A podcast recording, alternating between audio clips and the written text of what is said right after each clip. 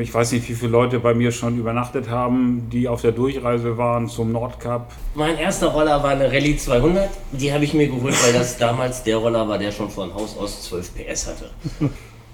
Bei den 24 Stunden brauchst du ja um 22 Uhr immer noch Sprit. Das heißt, du musst äh, Benzin vorrätig haben. Es muss gesichert sein, wer wann, wo, wie fährt. Einer fährt, ein zweiter Fahrer in Lederklamotten dann, okay, der Typ hat echt recht, der hat es wieder zurückgeschafft mit der Möhre. Naja gut, seitdem läuft das Fahrzeug deutlich besser.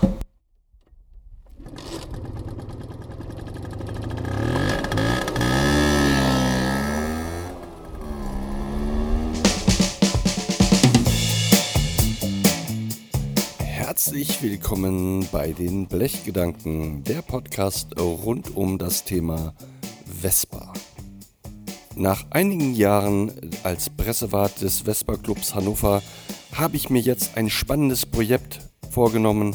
Und zwar möchte ich mit Menschen, die ich in den letzten Jahren rund um das Thema Vespa kennenlernen durfte, national und international, ein wenig hinter die Kulissen und vor allen Dingen hinter diese Menschen und deren Geschichte rund um die Vespa schauen.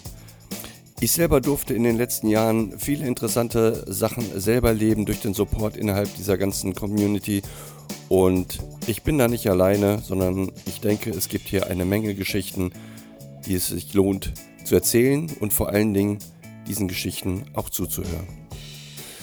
Nachdem ich beim letzten Podcast in Kiel Jan und Matze am Mikrofon hatte, gibt es diesmal etwas weiteres aus dem Norden. Und zwar bin ich auf dem Rückweg von Kiel über Hamburg gefahren und habe dort ein Interview mit Bengt Lange und Marc Albrecht vom Two-Stroke Loft durchgeführt. Dem einen oder anderen werden die beiden natürlich auch in ihrer Funktion im Vespa Club Hamburg bekannt sein. Und es gibt spannende Themen. Es geht von Parallelen zu Kiel, sprich, wann steigt man das erste Mal auf eine Vespa? Lernt man seinen Lebenspartner in der Vespa-Community kennen, über die Solidarität, die sich in der Vespa-Szene ergeben hat, wie toll es ist, mit einem Rennroller über die Pisten zu heizen und was es Besonderes wäre, wenn ein Mann mit einem Koffer voll Geld plötzlich in der Werkstatt stehen würde und sagt, baut mir mal einen Roller zusammen, so wie ihr ihn perfekt für mich sehen würdet. All das hört ihr im spannenden Podcast rund um die Blechgedanken aus Hamburg.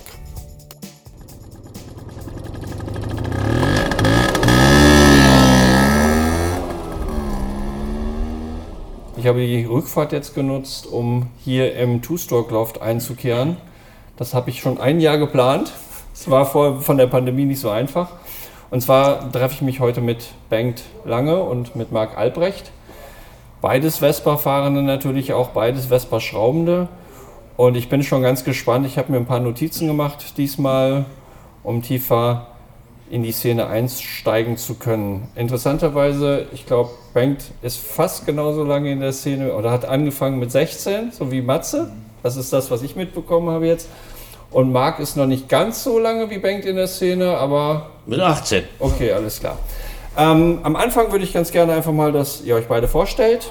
Bengt fängt an und dann Marc und dann gehen wir mal tiefer in die Szene. Hintergrund ist natürlich, mich interessieren die Geschichten so ein bisschen rund um die Vespa, was so bedeutend war, was euch richtig angefixt hat, wo ihr sagt, so auch nach zehn Jahren noch, ey, das war so mega geil. Da, da denke ich heute noch gerne dran. Bengt, ja, äh, mein Name ist Beck, das habt ihr alle schon mitgekriegt. Ich bin mit 16, 17 zum Rollerfahren gekommen, weil ich mir von meinem Konfirmationsgeld damals einen Roller gekauft habe und bin dann da nicht hängen geblieben, sondern ich habe das bewusst dann gemacht, habe auch zuerst den Motorradführerschein gemacht und irgendwann zum Winter dann den Autoführerschein hinterher. Der Fahrlehrer fragte mich, als ich dann dort erschien zur Fahrstunde fürs Auto, wann ich mir endlich mal was Richtiges kaufen würde. Und ich sagte, nee, nee, das bleibt so. Und dachte naja, gut, also dieses Jahr vielleicht, aber nächstes Jahr sehen wir uns noch wie anders. Aus dem einen Jahr sind dann jetzt über 35 Jahre geworden oder 32. Ähm, und jedes Jahr wird eigentlich immer schöner als das Vorjahr.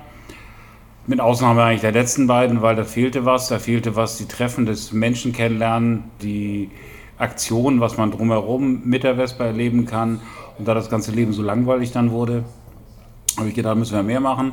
und zusammen mit Marc dann die Werkstatt äh, ins Leben gerufen, die Werkstatt Tusdruckloft, um mehr Roller, mehr Personen wieder zu sehen, zu machen und herzukriegen. Und das ist uns ja jetzt geglückt, dass sogar du aus dem fernen Hannover den Umweg über Kiel nach Hamburg geschafft hast und hierher kommst. Ja, gerne.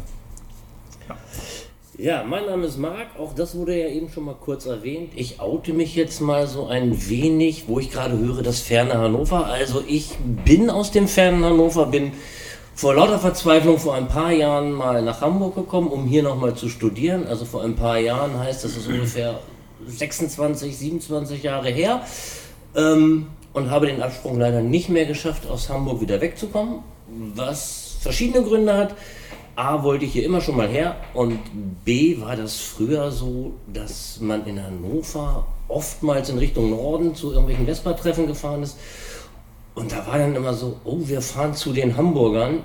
Hm, ja, das war schon ein beeindruckendes Ereignis damals, so 89, 90 die Zeit. Ja, und irgendwann bin ich dann hierher gekommen und hier geblieben. Und mit Bengt jetzt, wie gesagt, vor knapp anderthalb Jahren diese Werkstatt eröffnet und wie man sieht, glaube ich, war das eine ganz gute Entscheidung. Ja. Das Interessante ist ja, als ich in den, in den Vespa Club Hannover gekommen bin und ich gesagt habe, bei so einer Veranstaltung, die ich geplant habe, äh, lass uns mal mit Hamburg reden, da war es ja so, dass Hamburg und Hannover irgendwie nicht so richtig kompatibel waren zu der damaligen Zeit. Das ist auch ein, ein Grund, den ich total schön finde. Bengt und ich haben uns, glaube ich, das erste Mal in Ungarn gesehen, auf der Fähre. Weiß nicht, ob Bengt sich da noch ja. dran erinnern kann. Ja, da haben wir uns so ein bisschen beschnuppert und über Yvonne, die ja auch im Vespa Club äh, Hamburg ist, die ich beim Fußball getroffen habe bei St. Pauli, haben wir gesagt, wir müssen da irgendwas mal machen. Wir, das, das, dieses Vespa-Thema, mich treibt das ja auch eben an, dass man gemeinsam Dinge macht, dass man äh, einfach als Community fungiert. Und wir sind dann nach Hamburg gekommen, dann haben wir, haben wir uns mit euch getroffen und es war ein total schöner Abend. Und seitdem, vor allen Dingen hat mich Mengt auf der Rückfahrt noch gerettet. Das Thema möchte ich jetzt nicht vertiefen, Thema Bremstrommel und Sicherheitsschrauben. Auf jeden Fall finde ich das total super. Und es ist auch eine von diesen Geschichten, die mich immer bewegt hat, in, in der Vespa-Szene mich auch zu engagieren, dass diese Gemeinschaft da ist. Ne? Bank hat sich kurz entschlossen, ins Auto gesetzt, hat mir eine Bremstrommel vorbeigebracht Richtung Harburg und wir haben da noch geschraubt. Ich hatte auch nicht die passende Nuss dabei für, den, für die Ratsche. Das, das fand ich total spannend. Du bist wirklich jetzt schon seit 35 Jahren mit dabei. Gibt es für dich irgendwas, was du in den, in den, in den Jahren, es gibt wahrscheinlich Unmengen von Sachen, die dich da äh, positiv beeinflusst haben, aber gibt es so Sachen, weil das, die, die Szene ist ja sehr breit, ne? also wir kennen die Scooter Boys aus den 80ern. War das auch so ein, ein Bereich, wo du damit reingerutscht bist? Also ich bin einfach Roller gefahren, bin dann beim Vespa-Händler, habe ich ein Clubprogramm gelesen und da stand drauf Anrollern in Kiel. Lustigerweise kommst du gerade her. Ähm, dann bin ich dorthin gefahren ins Olympiadorf und bin nicht aufs Gelände gekommen, ähm, weil ich ja in keinem Club war. Und da habe ich durch den Maschendrahtzaun, ernst gemeint, da hinten, das müssten die Hamburger sein, gesehen und habe gedacht, da möchte ich eigentlich ganz gerne mal hin oder wie komme ich da hin? Und bin dann die Wochen darauf zum normalen Clubabend gefahren. Parallel dazu war ich natürlich auch auf den Runs. Fand ich alles immer super, mit einigen Ausnahmen. Die hat jeder bei jeder Sache, das ist das gleiche umgekehrt. Der klassische SC sagt, VC ist irgendwie ganz nett, aber das Wort irgendwie. Und das gleiche habe ich umgekehrt guter Freund von mir, Ole, sagte einmal VC, immer VC, einmal SC, immer SC. Das nochmal zu verdeutlichen, Vespa Club oder Scooter Club. Es gibt Überschneidungen, es gibt aber auch Differenzen und ähm, unter anderem auch durch meine ja, Vorstandsarbeit im Vespa Club, glaube ich, bin ich im Moment Tendenz eher im Vespa Club angekommen wobei sich die in den letzten 35 Jahren extrem gewandelt haben. Genau. Also wer es nicht das weiß, du bist auch Präsident vom Westball Club Hamburg seit wie vielen Jahren? Präsident bin ich jetzt seit 2015. Ja, also sind ja auch schon sieben Jahre. Und das hat sich wirklich, ich glaube, spätestens seit den Vespa World Days in Celle hat sich das noch viel stärker vermischt, auch als es vorher der Fall gewesen ist. Ja, wir haben ja zum Beispiel in Hamburg 2000 den Vespa Club Reeperbahn gegründet, um Nichtmitglieder herzukriegen in, den, in die Vespa-Club-Szene und dort ähm, aktiv Fuß zu fassen und teilzunehmen an dieser Euro, damals noch Euro-Vespa 2000 in Hamburg. Das war schon eine schöne Sache, die auch jetzt immer noch äh, gut läuft. Ansonsten gibt es wahnsinnig viele, wie du schon sagtest, Punkte, einzelne Geschichten, äh, inklusive, dass ich meine Frau kennengelernt habe im, im Vespa Club. Das ist äh, also ja, einfach ganz tolle Dinge, die ich über Vespa, ich habe Menschen kennengelernt, weltweit und vor allem natürlich bundesweit. Da macht es die Sprache einfacher, Ja. aber ähm, eigentlich auch weltweit. Und ähm, ich weiß nicht, wie viele Leute bei mir schon übernachtet haben, die auf der Durchreise waren zum Nordkap äh, aus Italien. Menschen, die man nie kannte. Peter Green aus England, aus Bari, die Geschichte der ähm, Hyperion, über, heißt das glaube ich, über die Grenzen hinaus, der ähm, so ein italienischer Künstler, der sich zwei Wochen bevor er losgefahren ist in Bari, was sich ja immerhin am, an der Hacke des Stiefels in Italien befindet, das erste Mal im Leben Roller gekauft hat, völlig unbedarft losgefahren ist und übers Nordkap nach Island, einmal rund um Island und wieder zurückgefahren ist und mich dann hier fragt, er müsse mal Reifen wechseln. Inzwischen waren die Felgen wie Stoppschilder, waren, waren, waren 98-eckig. Das sind einfach lustige Geschichten, Ja. die da waren.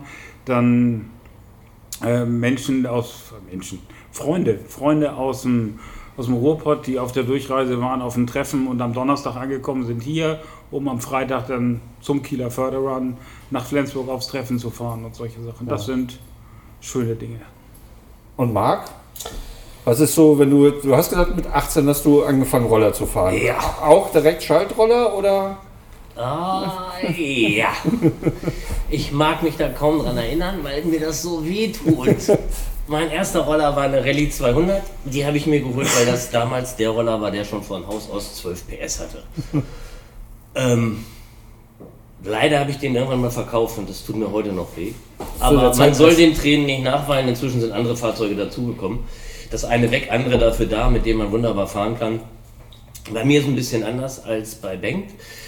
Äh, ich komme aus Hannover, war eigentlich nie in einem Vespa-Club, sondern man hat sich so als Scooterboy in Hannover vor einschlägigen Location getroffen, um abends irgendwelche Partys zu sprengen.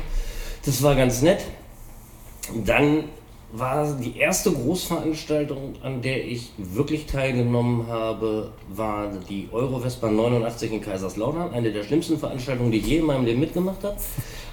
Was mir damals gezeigt hat, okay, ich brauche wirklich keinen Vespa-Club an meiner Seite. Das hat sich im Laufe der Jahre ein bisschen gewandelt. Ich bin irgendwann in den Vespa Club Hamburg eingetreten, um halt wieder an solchen Veranstaltungen wie Welt Vespa Days, damals Euro Vespa, teilzunehmen. Seitdem bin ich im Vespa Club Hamburg, aber nach wie vor auch in einem Scooter Club. Wann bist du in Vespa Club Hamburg eingetreten? 2017, glaube ich, oder 18. Also zu, für die, für die Vespa äh, Für Days Zelle, in genau, für die Okay. Vespa World Days Zelle. Davor habe ich äh, diese Großveranstaltung nie mehr mitgemacht. Da war ich eher nur so auf kleineren Runs. Ja. Und ab 2017 war Zelle, ne? Das waren auch die ersten Vespa World Days, wo man es eigentlich gemusst hätte. Vorher musste man das nicht unbedingt. Nee, doch, doch, doch. Die haben es nicht so richtig überprüft. Nee, du brauchtest einen Club, der für dich genannt hat. Ne? Also Genau, ja, ja, aber du musstest Club. nicht unbedingt Mitglied sein. Also es, es wurde nicht so überprüft. Irgendwann in Celle hat man das, glaube ich, etwas genauer genommen. Ich bin, ja- das ist ja auch mein Grund, warum ich in den Vespa Club eingetreten bin, in den Vespa Club Hannover 2012, weil ich wollte nach London zu den Vespa World Days. Und ich bin vorher sieben Jahre auch ohne Club gefahren. Das ging eigentlich auch ganz gut, aber genau aus dem Grund. Und London war eine der bösesten Das- Weltwespas. Ich kann da immer nur sagen, das ist immer aus der, aus der Sicht des Betrachters. Ich glaube, wenn man vorher schon Vespa World Days gehabt hat und ein vergleichbares äh, Pendant dazu hatte, würde man sagen, das war grausam. Für mich waren es ja sozusagen die ersten und ich fand das mega geil. Es hat aber auch was mit dazu zu tun gehabt, dass mein guter Freund in Reading wohnt und wir sozusagen auch noch außerhalb von London oder in London uns einen, einen schönen Tag gemacht haben. Ich war bei Ronnie Scott in diesem Jazzclub drin. Das war für mich ein einmaliges Erlebnis, weil das ist so, die haben die Originaleinrichtung aus den 60ern. Und du sitzt da am Table und du kriegst da dein Essen und da haben drei schwarze Musiker mit über 75 äh, anderthalb Stunden abgerockt. Das fand ich mega. Auf dem Gelände, gebe ich dir recht, äh, mit dem 10, mal 10 Quadratmeter Getränke, wo Alkohol verkostet werden darf. Man muss dazu wissen, in England muss man für Ausschank pro Quadratmeter bezahlen. Deswegen konnten Es gab ja drei Bereiche dort: einen Raucherbereich, einen Getränkebereich und einen, einen Unterhaltensbereich. Also, das war etwas ungut gelöst und auch die Ausfahrten. Aber England ist lange hinter uns. Ja. Dazwischen waren viele, viele nette Treffen. Dazwischen war, wenn wir jetzt auf den großen Treffen sind, Celle. Äh, dazwischen war Ungarn, war sensationell. Ich Belfast. War, Belfast. Wart ihr beide in Belfast? Nein, da war Marc. Okay, Ich war in Belfast, ja. auch. Ich Okay. fand's Kalt, kalt. regnerisch. Alle haben gesagt, Marc, komm mit nach Belfast, das wird toll. ja, Ich habe dran geglaubt. Meine Reise hat eigentlich in Newcastle das erste Mal aufgehört, oder sagen wir mal so 60 Kilometer außerhalb von Newcastle. Ach, noch ein bisschen weiter, waren vielleicht sogar auch 150 Meilen außerhalb von Newcastle. Mitten in, im, im Nichts, ohne Telefonempfang, ist dein Roller verreckt. mit einem kaputten Roller. Vielen Mücken, drei netten Leuten, die sich um mich gekümmert haben, nämlich einer ist in nördliche Richtung gefahren, einer in südliche Richtung, einer, ich glaube, in westliche Richtung und wer als erstes empfangen hat, hat den ADAC gerufen. So in so einem Gebiet waren wir. Ich bin dann wieder zurückgefahren, bin zwei Tage in Newcastle geblieben, habe gewartet, dass die Teile angekommen sind, habe bei Motec mich eingemietet, der lokalen Vespa-Werkstatt und habe meinen Motor einmal komplett neu gebaut. Na super. Also Und dann bin ich drei Tage später nach Belfast gefahren. Dazu muss man sagen, dass der Vespa Club Hamburg dadurch ein sensationelles WhatsApp-Erlebnis hatte, weil wir eine Live-Berichterstattung bekommen haben äh, während dieser gesamten Geschichte, inklusive Film von nächtlichen Überwachungskameras und allem in Newcastle. Das war wirklich äh, ein Erlebnis. Wir waren alle ganz dicht dabei und haben mitgefühlt. Ja, weil es ist das Beste ausmachen. In Ungarn war ja komplett das andere. Also was das Wetter in Ungarn anbelangt, ähm, Ungarn war super warm, super heiß. Auch ein Treffen, wo Bekannte oder also Mitreisende, da wurden die Roller nicht mehr repariert, sondern wurden nur Ersatzroller gestellt. Ähm, das war sehr lustig. Auch dazwischen noch so viele andere Geschichten. Auch kleine Treffen. Kleine Treffen sind ja auch immer ganz schön. vor allen Wo Dingen, man- wenn wir jetzt wieder hoffen, dass welche stattfinden. Ne? Also ich weiß, ich habe Dirk Meinert vom Vespa Club Celle getroffen. Die fangen jetzt so ein bisschen an mit der Planung auch fürs Heide-Treffen. Ja. Drücken uns alle die Daumen, dass Ende August das auch stattfinden kann. Beim Förderern weiß man noch nicht so. Da, da sind sie gerade auch so ein bisschen dran zu schauen, ob, ob irgendwas möglich ist. Es ist halt, und das haben wir beide, jetzt kommen wir auf ein anderes Thema, wir sind ja beide 70 geworden vor zwei Jahren. Wir haben viel vorgeplant. Also nicht wir, ja, sondern der Club. der Club Vespa Club Hamburg und der Vespa Club Hannover. Und wir haben, glaube ich, bei, beide Clubs haben in ihre Jubiläumsveranstaltung eine Menge Energie und Zeit investiert und teilweise auch Geld. Und es ist abgesagt worden, dann ist es verschoben worden, mehr oder weniger. Also nicht abgesagt, sondern verschoben. Und auch, auch im neuen Jahr ist es nicht stattgefunden, also letztes Jahr.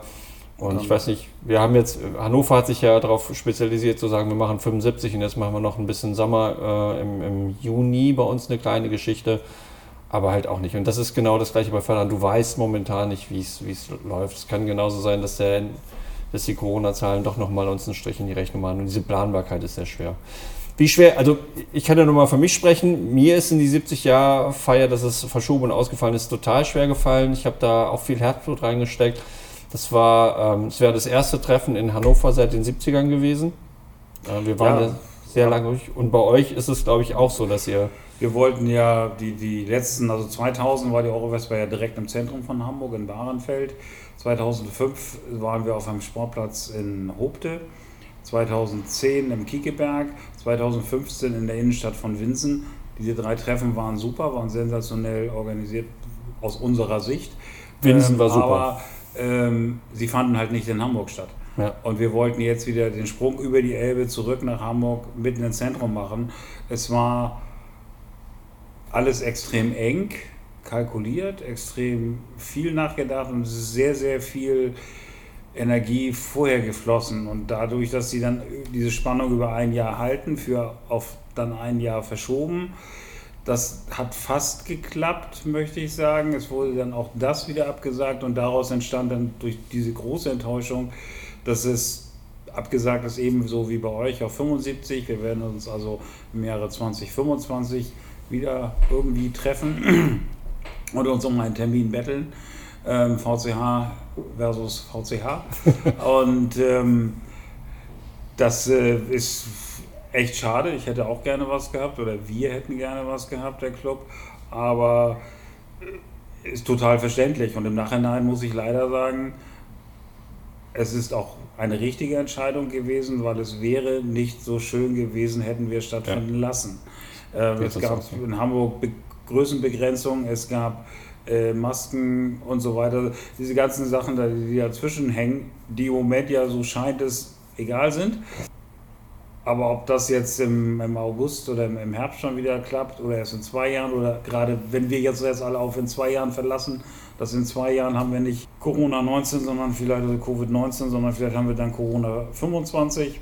Das sind echt Dramen, die jetzt auch viel nachwirken und mit denen wir auch zu kämpfen haben. Ja, also ich glaube, wir werden es, Hannover und Hamburg wird sich rechtzeitig abstimmen, wann wir unsere Termine setzen, damit sozusagen, entweder machen wir es kurz hintereinander, damit die aus Süddeutschland kommen und sozusagen erst bei uns vorbeikommen, dann zu euch.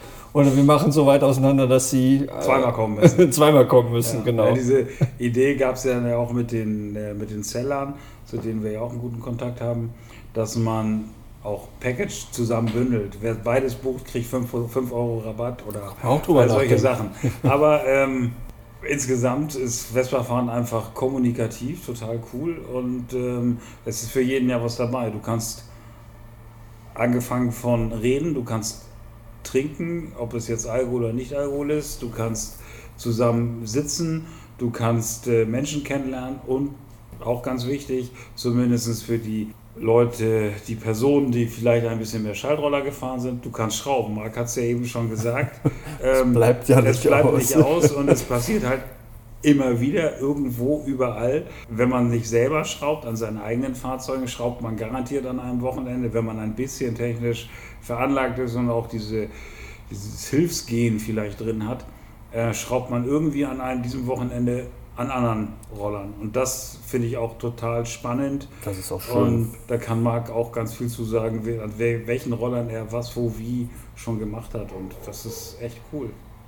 Ihr beide glaubt doch wohl nicht ernsthaft, dass das mit dem Motor in Belfast alles gewesen ist, oder?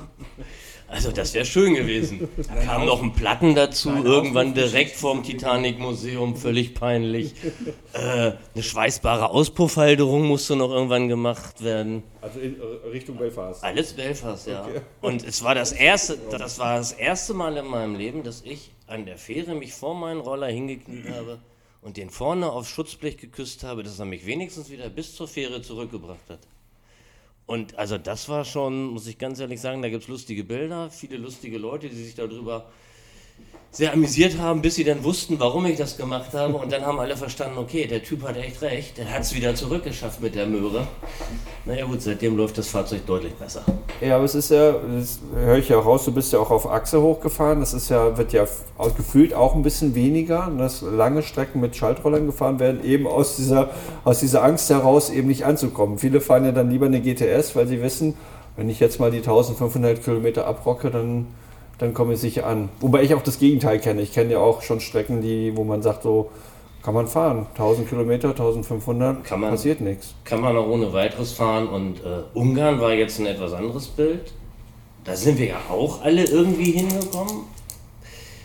Leider haben die Vespa-Fahrer dafür gesorgt, dass man nicht mehr mit dem Autoreisezug. Nee, da muss ich einhaken, das waren nicht die Vespa-Fahrer, das waren die Schlechtverzurrer auf, in Wien, die, das, die dafür ja, gesorgt haben. Ja, man hätte das aber anders lösen können. Also ich habe meinen Roller auf dem Hinweg wie auf dem Rückweg selber festgemacht.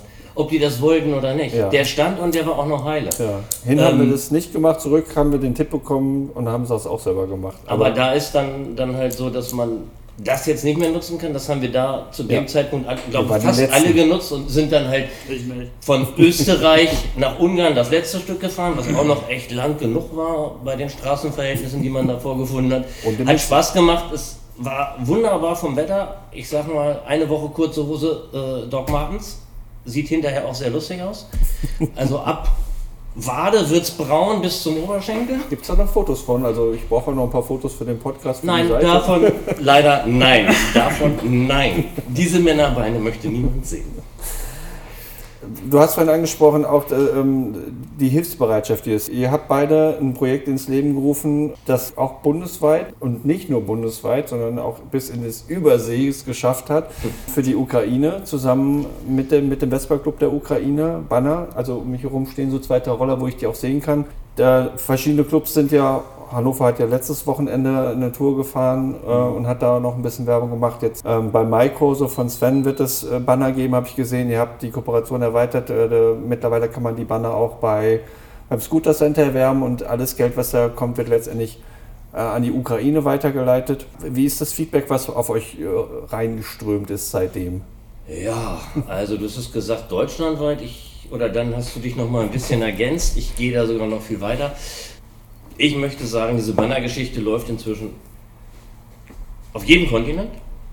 Ich will nicht sagen in jedem Land, aber zumindest haben wir auf jedem Kontinent irgendwas geschickt, glaube ich. Und es hat uns ein bisschen überrannt, müssen wir auch ganz ehrlich gestehen, aber auch zu einer großen Freude überrannt, weil das zeigt ja, dass dieses Ganze, was wir uns da ausgedacht haben, ähm, auch irgendwie ankommt bei den Menschen und vor allen Dingen auch die Kommunikation mit dem Vespa Club der Ukraine ganz hervorragend läuft und die sich sehr darüber freuen. Also die haben bis jetzt noch kein Geld von uns gekriegt. Wir sammeln das noch. Wir, wir bewahren das auf, bis wir eine richtig gute Lösung haben, wie wir das Ganze dahin transferieren können. Es ist aber so, dass das Ganze ja zweigekoppelt ist. Es geht ja nicht nur darum, dass wir diese Bannergeschichte verspenden. Also du kannst sagen, ich möchte dir gerne 100 Euro für so ein Banner geben. Dann sagen wir, ja, kannst du machen. Wir führen da eine Tabelle, ziehen die Kosten des Banners davon ab und der Rest wird dann verspendet. Ähm, du kannst aber auch sagen, 10 Euro reichen mir auch. Das machen wir auch. Aber der zweite Punkt dabei, der im Moment für die Menschen, die dort in dem Kriegsgebiet sitzen und bleiben müssen, viel, viel wichtiger ist, ist, dass diese Banner und diese Fahrzeuge oder Fahrzeuge und Menschen mit Bannern und Tiere mit Bannern und Autos mit Bannern und was ich schon alles gesehen habe, dass da relativ viele Fotos entstehen und das ist auch sehr gut so, die unter gewissen Hashtags gepostet werden sollen, damit ein eigenes Album für den Vespa Club der Ukraine im Prinzip entsteht, wo die dann immer gucken können, das auch selber kommentieren. Ähm, das ist, glaube ich, im Moment ein echt großer Zuspruch, wo die sich sehr, sehr drüber freuen. Ja. Benk, du bist sogar, also du bist sogar noch einen Schritt weiter gegangen. Ihr seid im Corso bis nach Polen gefahren und habt äh, direkt auch Hilfsgüter. Das war aber losgekoppelt. Das war losgelöst das davon. Das war über einen anderen Vespa-Freund, der in einer Hilfsorganisation ist und Hilfsgüter unterbringen wollte. Und die suchten noch einen Fahrer und fragten mich, oder beziehungsweise der Freund fragte mich, ja, ich ja häufiger Sprinter fahre, ob ich Lust hätte, mit dem Sprinter innerhalb von 36 Stunden mal kurz zweieinhalbtausend Kilometer zu fahren und äh, noch ein paar Hilfsgüter zu verteilen, Gutes zu tun. Hatte ich gesagt, finde ich sehr interessant. Hatte mich auch auf Bilder gefreut, die ich vor Ort dort fotografieren wollte. Durch äh, schlechte Kommunikation oder unglückliche Kommunikation verschoben sich die Übergabepunkte und wir sind nicht nur nach Polen gefahren, sondern auch noch äh, direkt in die Grenze bzw. in dieses Niemandsland, in die sogenannte Zone Zero, wo, äh, ja, wo du zwischen Ukraine und Polen stehst. Äh, extrem unangenehm, wenn man mit mal eine Stunde lang keinen Personalausweis mehr hat und Menschen mit schusssicheren Hosen sieht und so weiter. Aber äh, bei der gesamten Sache sind für mich sehr spannende Bilder rausgekommen, aber das ist losgelöst von dieser anderen Geschichte. Äh, es hat nur den Effekt gehabt, dass man noch ein bisschen mehr das ukrainische Leid verstehen konnte und danach das Ganze noch mehr unterstützt und über den Erfolg, Marc sicherlich auch gleich noch was zu sagen, noch mehr begeistert ist und das noch mehr rumbringt. Und mhm. dieses optische Zeichen auf den Rollern, dieses blau-gelbe Logo, das ist schon sehr, sehr schön. Ja. Und ihr, der Vespa Club Hannover hat letzte Woche ja auch eine Fahrt gemacht am wo auch sehr schöne Bilder entstanden sind, finde ich, bei der Demo. Und das hat uns dann wiederum sehr gefallen. Und äh, wir liken diese ganzen Geschichten ja dann auch und schreiben die hin und her. Das ist schon, schon cool. Das mit den Bildern muss man ergänzen. Du bist nicht nur Vespa Club Präsident, du bist auch nicht nur Two-Stroke du bist auch noch Fotograf. Das heißt, du machst das auch noch beruflich. Das schöne ja. Fotos gehören halt einfach auch zu deinem Handwerk. Da, dazu vielleicht ganz kleine Einschränkung, als ich irgendwann diese Berufswahl Fotograf getroffen hatte, war mein größter Wunsch eigentlich Kriegsberichterstatter. Das okay. wurde dann durch Familiengründung und alles komplett außen vor gehoben. Ähm, und insofern äh, war es nicht ganz uneigennützig, aber es war, spielte auch ein bisschen mit, willst du direkt an die Grenze fahren? Ich wollte, na, sensationslos ist es nicht, aber ich wollte was sehen, über was berichten. Mit eigenen Augen auch. Mit eigenen Augen das auch mal sehen und das ist schon ich hake da gleich nochmal nach wegen den Fotos. Ähm, du hast gesagt, Marc kann da noch ein bisschen was zu sagen zu den, zum Erfolg. Zu, zu dem Erfolg der Bannergeschichte. Ja, äh, Erfolg bedeutet auf der einen Seite immer viel Arbeit. äh, fangen wir mal damit an. Wir haben das Ganze, glaube ich, am 14.3., 15.3. gestartet, so intern, glaube ich. ich. Die ersten Banner haben wir am 16.3., glaube ich, verkauft, rein offiziell. Müsste ich jetzt nachgucken. Es war aber so, dass die ersten drei Tage für uns der blanke Horror waren. Wie viele Banner habt ihr bestellt beim ersten Rutsch? Beim ersten Rutsch hatten wir 500. Und haben eigentlich gedacht. Haben nach den drei Tagen den zweiten Rutsch bestellt. Genau, wir hatten bei den 500 eigentlich gedacht, naja, also 200, 300 bestimmt, aber so mehr, mal gucken, was, was passiert. Und sind dann halt, und das ist das, was Marc sagen wollte, mit dem Erfolg und der viel Arbeit überrascht worden, dass mit mal Bestellungen aus Kanada ankommen, Bestellungen aus Amerika, Bestellungen Japan. aus Japan, Australien. Katsuhiro. Und ähm, dass wir da jetzt wirklich mit mal uns auch mit solchen Sachen auseinandersetzen mussten. Was kostet ein Banner nach Australien im Porto? Das kenne ich, das kenne so, ich. So, und wenn du es jetzt verschickt hast oder verschicken willst und der Postbote dann dich fragt, auch innerhalb von Deutschland, wieso machst du das als Warensendung? Das reicht doch als Brief.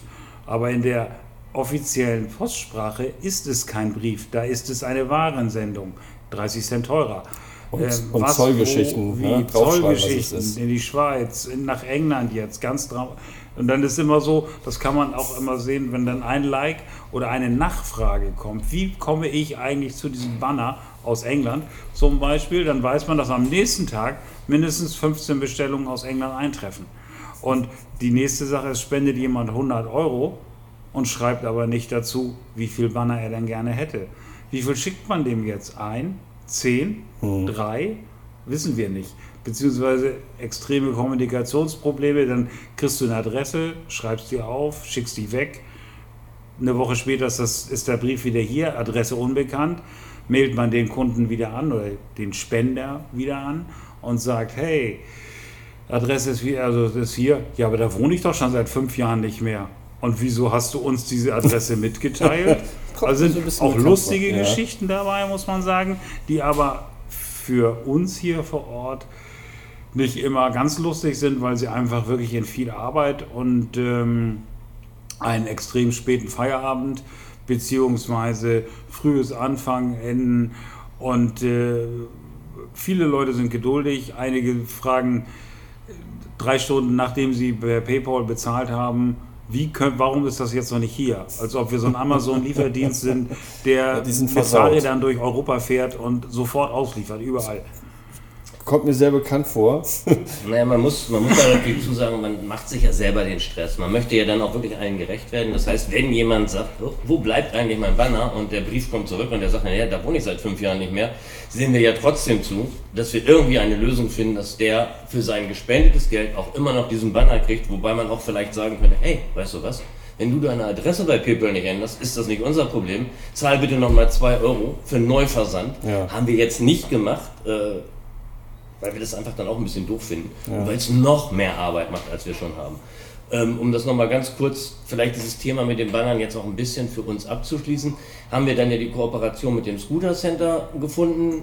Die war eigentlich ganz nett, weil ich möchte mal behaupten, ich habe das mal irgendwann erwähnt. Bengt hat dann irgendwie mal ein bisschen telefoniert und irgendwann kam dann tatsächlich ein Anruf vom Scooter Center an uns, ob sie uns nicht irgendwie helfen können. Was man natürlich dann dankend annimmt und sagt, ja, auf diesen Anruf warte ich eigentlich schon seit einer Woche, warum meldet ihr euch eigentlich erst so spät? Alles so ein bisschen spaßeshalber, ähm, um, um jetzt mal kurz die Kurve zu kriegen. Wir vom Two-Stroke also der Bank und ich vom Two-Stroke müssen mit dieser Bannergeschichte jetzt so langsam aufhören. Wir haben immer noch zwei, drei, fünf, zwanzig irgendwo liegen dass wir immer noch ein bisschen was rausschicken können, sind aber ganz froh, dass mehr jetzt über das Scooter Center läuft. Um kurz zwei, drei Zahlen zu nennen, wir sind jetzt vom Two-Stroke-Loft so weit, dass wir sagen können, für das, was wir hier vor Ort gemacht haben, könnten wir jetzt so langsam einen Scheck über gute 10.000 Euro ausstellen. Wie viele Banner habt ihr jetzt so? Wir sind so bei 1200, die wir jetzt hier weg haben. Das ist schon ordentlich. Vom Scooter Center ist jetzt, weiß ich nicht ganz genau, die ersten 1000 sind weg, die zweiten 1000 haben sie da. Also rechnen wir mal damit, dass wir da auch noch mal so auf 15.000, 20.000 Euro vielleicht irgendwie kommen, die dann irgendwann verspendet werden. Wie gesagt, wir sammeln das jetzt erstmal und überlegen jetzt gerade, ob wir schon mal eine erste Zahlung irgendwie vernünftig darüber kriege. Man muss auch wissen, dass einer von den Jungs vom Vespa Club äh, Ukraine als Pressefahrer mit seiner Vespa in Kiew unterwegs ist und äh, da auch tagtäglich sein, sein Leben aufs Spiel setzt. Ich würde jetzt mal eine Kurve kriegen wollen und zwar nochmal auf das Thema Foto. Aber nicht nur Foto, sondern ihr macht ja, ihr macht ja nicht nur Vespa fahren ganz normal oder zu Treffen fahren, sondern ich weiß, dass du einige Fotos schon gemacht hast von Vespa Rennen. Mhm. Ich habe glaube, vor zwei Jahren, stimmt das, Marco? Vor drei Jahren bist du das erste Mal Rennen gefahren. Ich weiß gar nicht, ob du auch schon Rennen gefahren bist. Ich habe einen wunderschönen Aufkleber auf Matzes Roller gesehen, ja. vom Bildwerk, mhm. Bengt. Da würde ich gerne nochmal so ein bisschen einhaken. So, was, weil das ist eine Szene, die ist mir komplett vollkommen fremd. Ich war noch nie auf einem Vespa-Rennen. Ich werde es mir bestimmt irgendwann noch antun in den also, nächsten Jahren, wenn Vespa-Rennen sind total spannend, kann ich nur sagen. Total nah.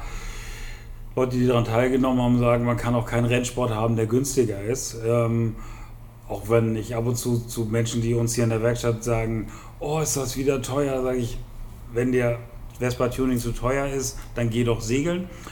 Aber du kannst, äh, also diesen Rennsport-Feeling, das ist schon sehr, sehr nett, sehr, sehr eng.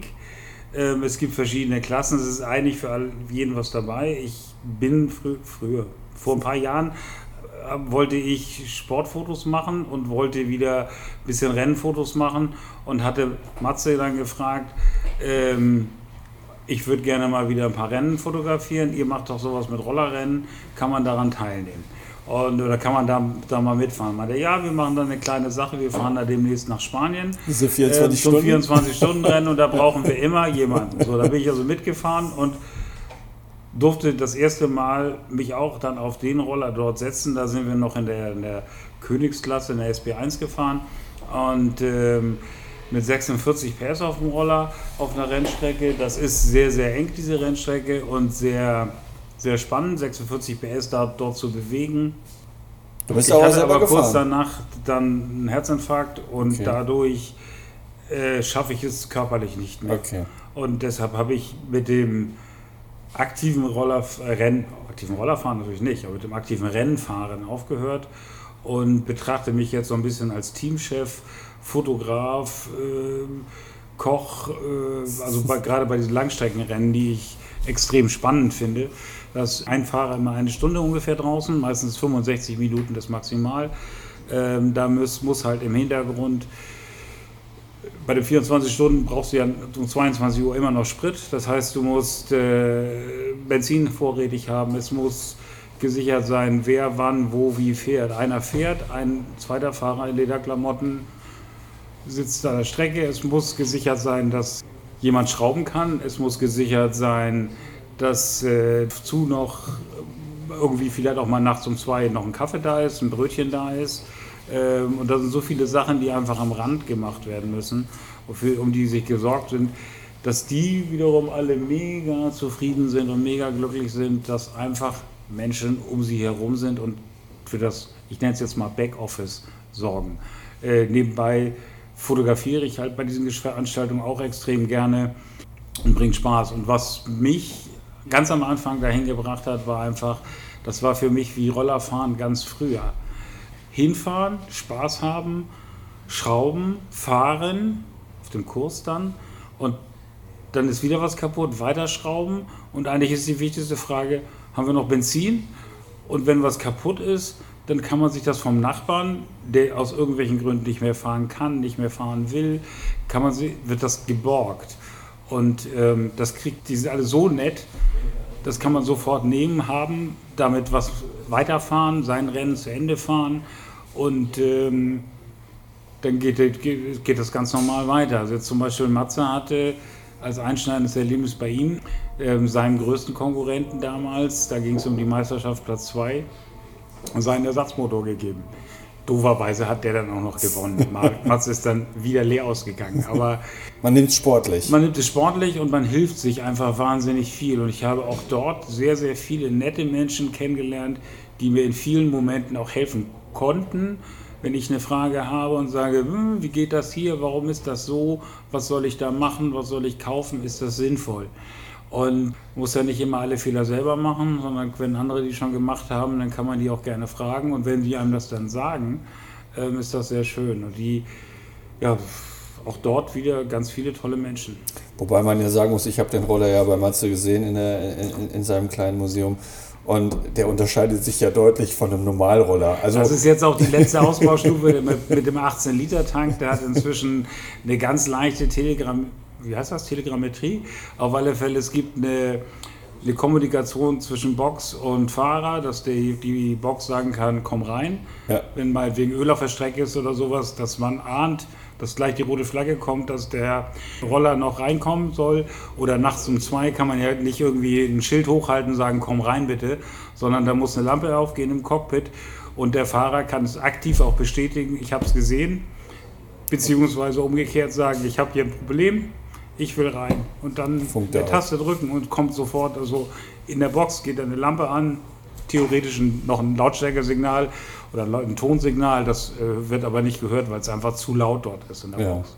Ich habe auch so das Gefühl, also es gibt, ich kenne zwei, drei, die in die, in die Richtung ja auch fahren, aber es ist nochmal so eine Szene außerhalb der normalen Vespa-Szene im ersten Moment.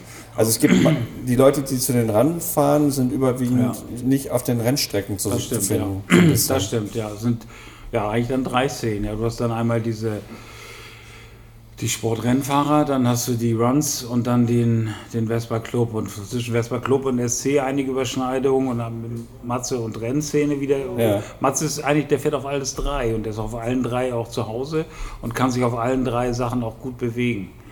Glaub, also.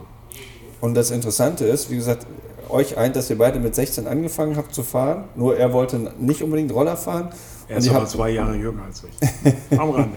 und ihr habt beide eure Partner beim Vespa-Fahren ja. kennengelernt. Finde ich total spannend. Marc, du hattest selber das Vergnügen, äh, dich in die, in, die, in die Schräge zu legen. Wann war das?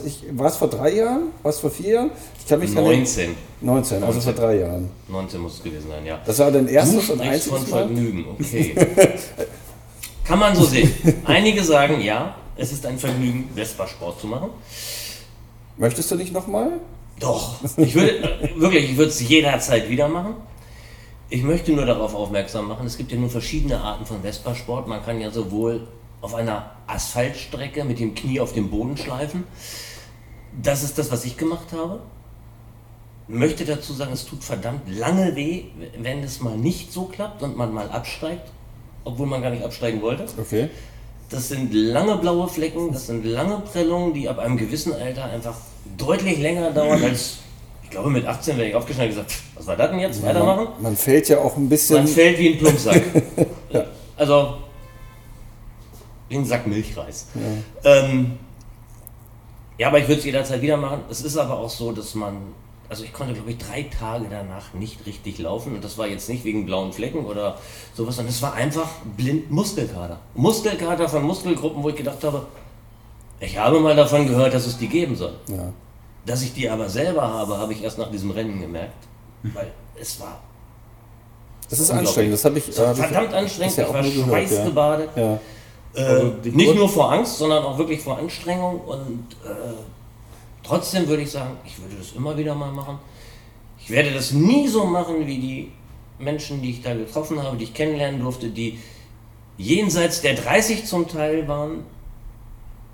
Die können sich deutlich besser bewegen, habe ich festgestellt. Ja, Das war früher alles mal anders, ja. ja. Aber es macht Spaß, es ist, es ist sehenswert, es ist auch einfach ganz toll, einfach nur mal da zu stehen und sich das anzugucken.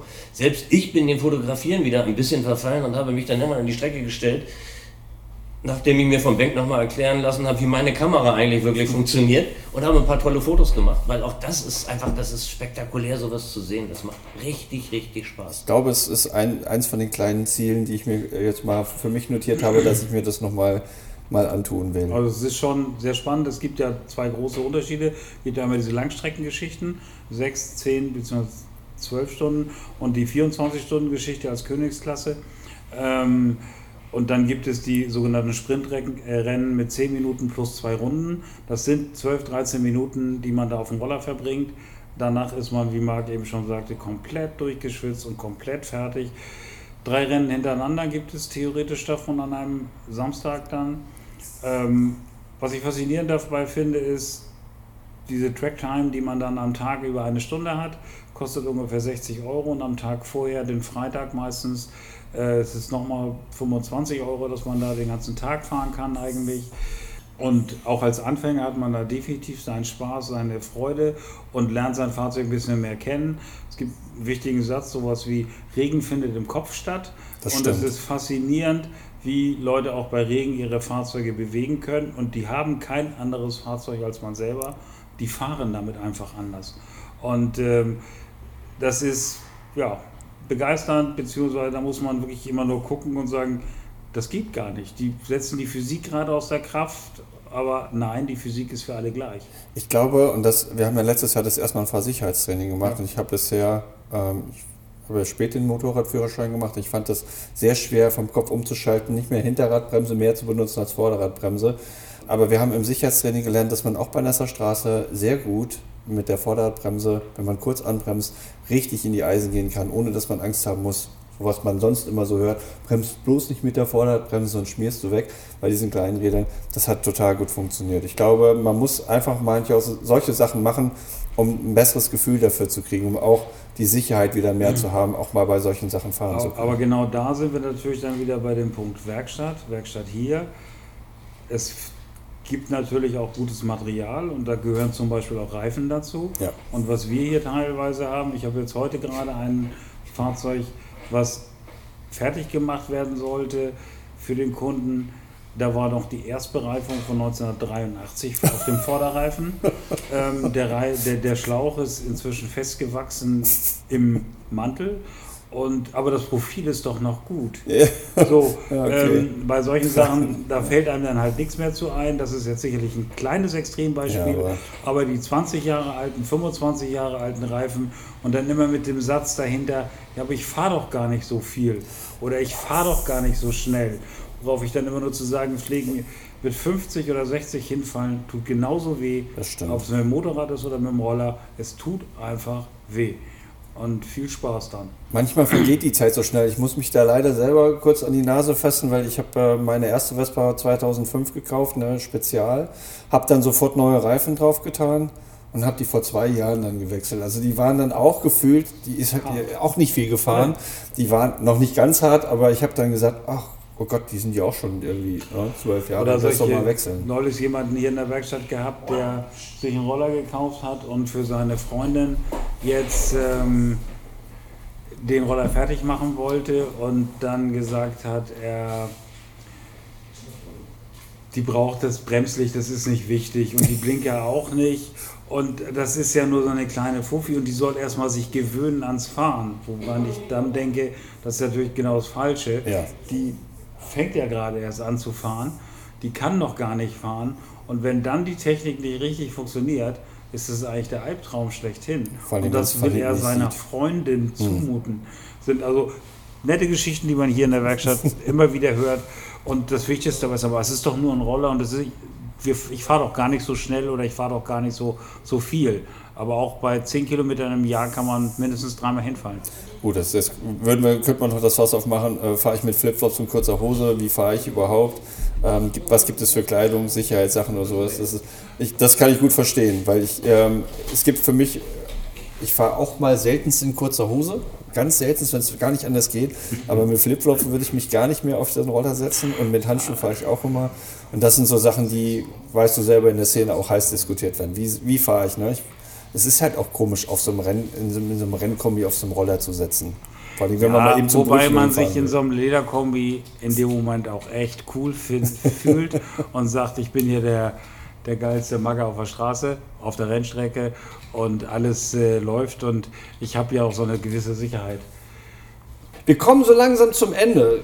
Äh, Als ich das letzte mit, mit Matze zusammensaß, haben wir, haben wir dann festgestellt, wir könnten vier Stunden reden. Ich glaube, das könnten wir auch. Ähm, wir könnten viel zusammentragen. Vielleicht machen wir irgendwann auch mal den Teil 2.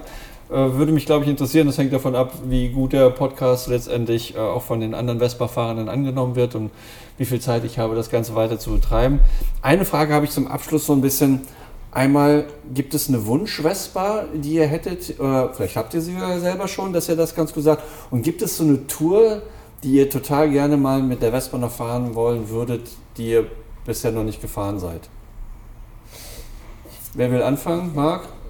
Vorhin hat ähm, äh, sich vorgestellt, fang, fang, du mal an. Na gut, ich kann ja mal anfangen. Also, es gibt mit Sicherheit noch ganz viele Gegenden auf dieser Welt, wo ich gerne mal mit einer Vespa hinfahren würde.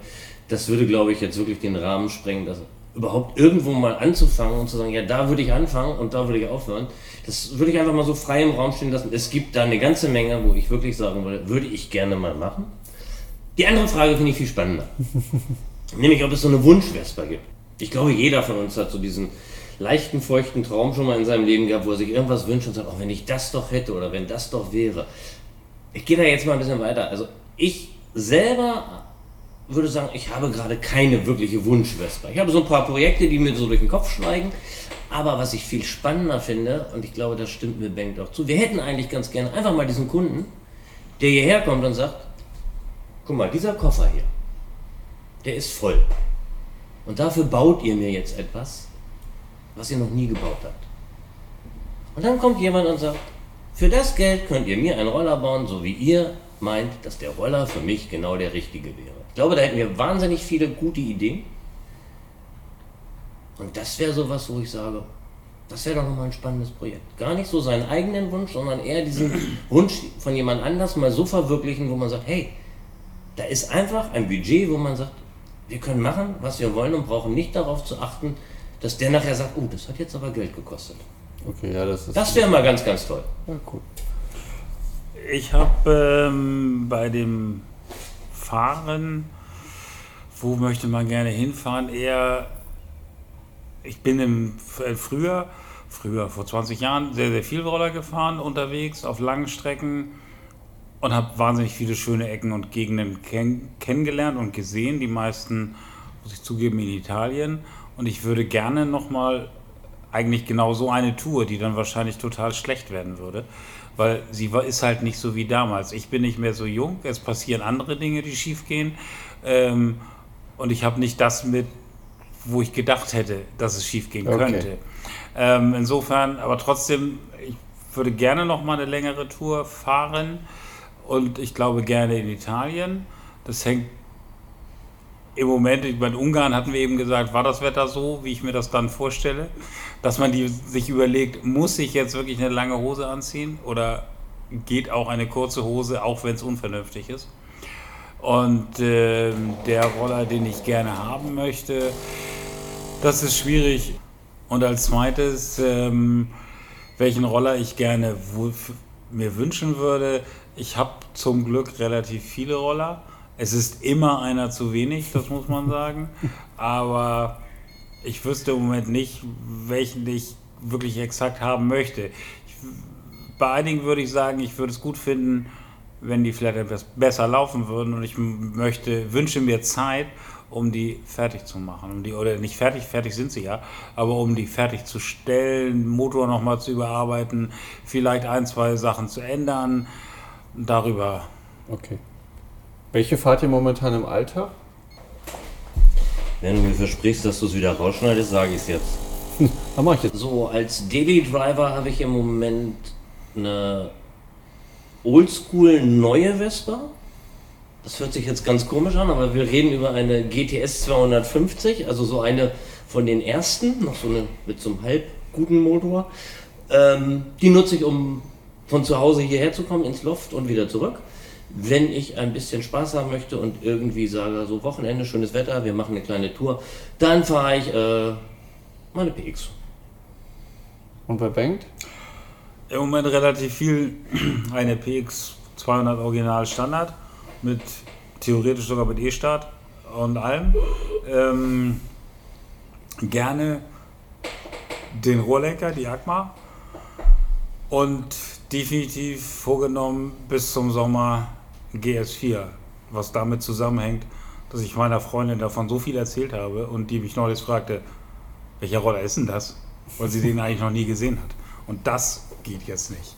Und außerdem sitzt neben mir jetzt schon Kevin, das ist ja dein nächster Gast, und der erzählt mir die ganze Zeit, dass er mit seiner GS4 ja so tolle Dinge erlebt hat, ähm, dass ich ihn da jetzt noch mal ein bisschen ärgern muss und sagen muss, mit meiner GS4 war ich schon mehrfach auf eigener Achse in Italien.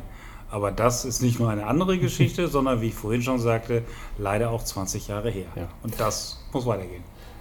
du hast schon vorgegriffen. Ähm, ich mache sofort ein zweites Interview. Mehr gibt es aber dann gleich dazu, wenn wir mit dem beendet sind. Ich sage erstmal herzlichen Dank, dass ihr euch die Zeit genommen habt, dass ihr den, ich hoffe, nicht nur Spaß mitmacht, sondern auch, dass, äh, dass das weiterführt, dass wir Teil 2 machen werden. Ich werde mich dann die nächsten Tage dran setzen, das Ganze schneiden. Dann geht das an, online und dann gucken wir mal, wie die nächsten Schritte passieren werden, was rund um die Blechgedanken weitergeht. Jetzt habe ich noch mal eine Frage. Warum willst du eigentlich mit Teil 2 aufhören? das werden wir sehen. Die Zeit wird bringen. Wir sehen uns auf der Straße. Das waren sie auch schon wieder, die zweiten Blechgedanken. Ich hoffe, es hat euch gefallen. Ihr konntet ein paar spannende Einblicke in das Vespa-Leben von Bengt und Marc gewinnen. Ich habe die Zeit in Hamburg direkt genutzt und den dritten Podcast eingespielt. Dafür habe ich mich mit Kevin getroffen, einem Scooterboy der ersten Stunde, vielen bekannt auch unter Kevin Kontrovers, Mr. Cutter, Mr. Soul DJ. Viele, viele Sachen hat er in seinem Vespa-Leben schon erleben dürfen. Er hat viele Rands befahren und hat mir Rede und Antwort gestanden, mal einen anderen Einblick zu geben in eine Szene, in der ich bisher noch gar nicht zu Hause gewesen bin. Wir haben viel Spaß gehabt. Es war ein tolles Interview. Von daher hört rein, wenn es wieder heißt, herzlich willkommen bei den Blechgedanken. Solltet ihr Anregungen oder Fragen haben, so schreibt mir bitte an podcast.blechgedanken.de, denn ich freue mich über konstruktives Feedback. Dieses ganze Projekt ist ja bisher ein Sidekick-Projekt. Ich lerne noch ganz viel dazu und von daher bin ich auf eure Feedbacks schon ein bisschen angewiesen. Fahrt sicher, und wir sehen uns auf der Straße.